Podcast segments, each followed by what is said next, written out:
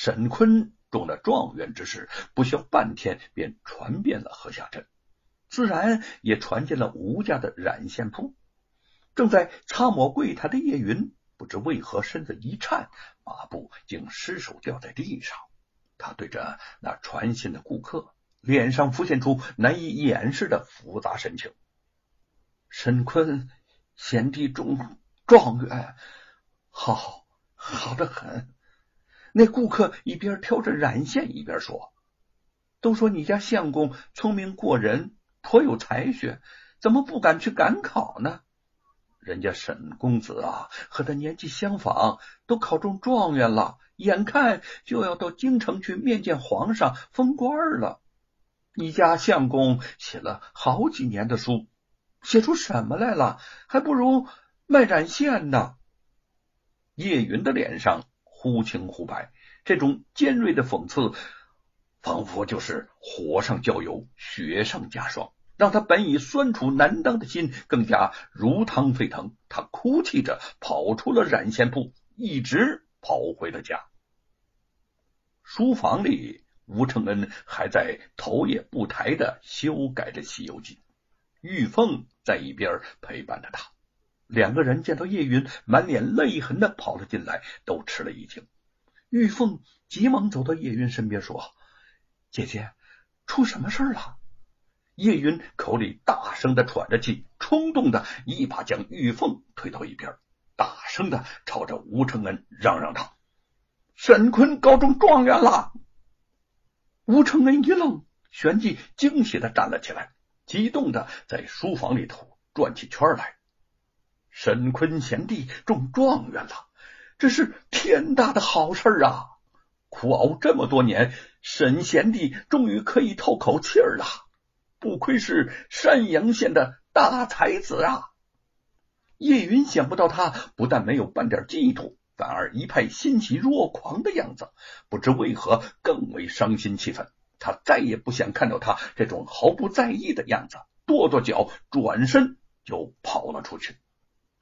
吴承恩完全没有注意到叶云的复杂心思，只是高兴的在书房中踱着步。突然抱起了凤毛说：“嗯，你的沈坤叔叔考中状元了。他呀可是个官迷，做梦都想着考状元做大官。这回他该心满意足喽。”话音刚落，便听到一个人大声的说。好你个吴承恩，在侄儿面前说我的坏话！吴承恩放下风毛，沈坤正满脸欢喜的站在门口，眼中又在闪着泪光。吴承恩凝视他半晌，伸出手和他紧紧的握在了一起。恭喜你高中状元，可别忘了对我的誓言呐！吴承恩真心的替他高兴。沈坤毫不迟疑的说：“做个好官，清官。我若是做了脏官，死后就变成一条野狗，呃，也让你写到《西游记》中被万人唾骂，这总行了吧？”参加了这么多次科考，他一直希望有朝一日两人同时及第，可惜志向不同啊。吴承恩拍拍沈坤的肩膀说。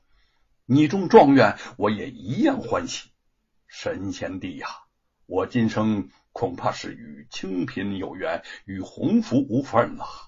我的志向在著书立说上，既然选定了这条路，我就会义无反顾。也许你说的对，我们志向不同，但走的都是人间正道。沈坤有些感慨，吴承恩。点了点头，说：“世间有些事情真的是很难说清。以往我嫉恶如仇，凡是妖魔鬼怪，一概让美猴王乱棍打死。可是得到高人指点后，我才真正的体悟到，人世间最可珍贵的就是生命。”看着沈坤神采飞扬的样子，吴承恩忽然有些伤感。这位自小到大的好朋友中了状元以后，只怕很快就会离开河下镇。离开山阳县，离开淮安府。以后两个人再想像现在这样无话不谈，不知要等到何时了。吴承恩和沈坤在书房中交谈良久。玉凤担心叶云出事到附近找了一番，却始终没有见到他的影子。叶云从书房中伤心的奔出，脑中也是昏昏荡荡。竟不知不觉的来到了半山坡吴瑞夫妇的墓前，看到公婆的墓碑，他扑通的一声就跪倒在地，痛哭失声。父亲，母亲，神坤贤弟高中状元了，我本该为他高兴啊，可是却怎么也乐不起来。如果今日是相公中了状元，我想，我可能连做梦都会笑醒。可是现在他的心里只有猴子和那本《西游记》。我眼看着他天天为写书荒废了时光，却不能劝阻他。父亲、母亲呐，你们说我该怎么办？如果们，如果你们地下有知，就托梦给他，劝他发奋读书，考取功名吧。儿媳，求你们了！他边哭边说，心中郁闷难过，无以复加。好久，叶云才慢慢的走回吴家。玉凤一见到他，焦急的心情方才有所舒缓，放心的舒了口气儿，说：“姐姐，你怎么了？是不是有什么心事儿啊？”叶云。疲倦的摇了摇头，玉凤轻声叹息：“你骗得了相公，可骗不了我。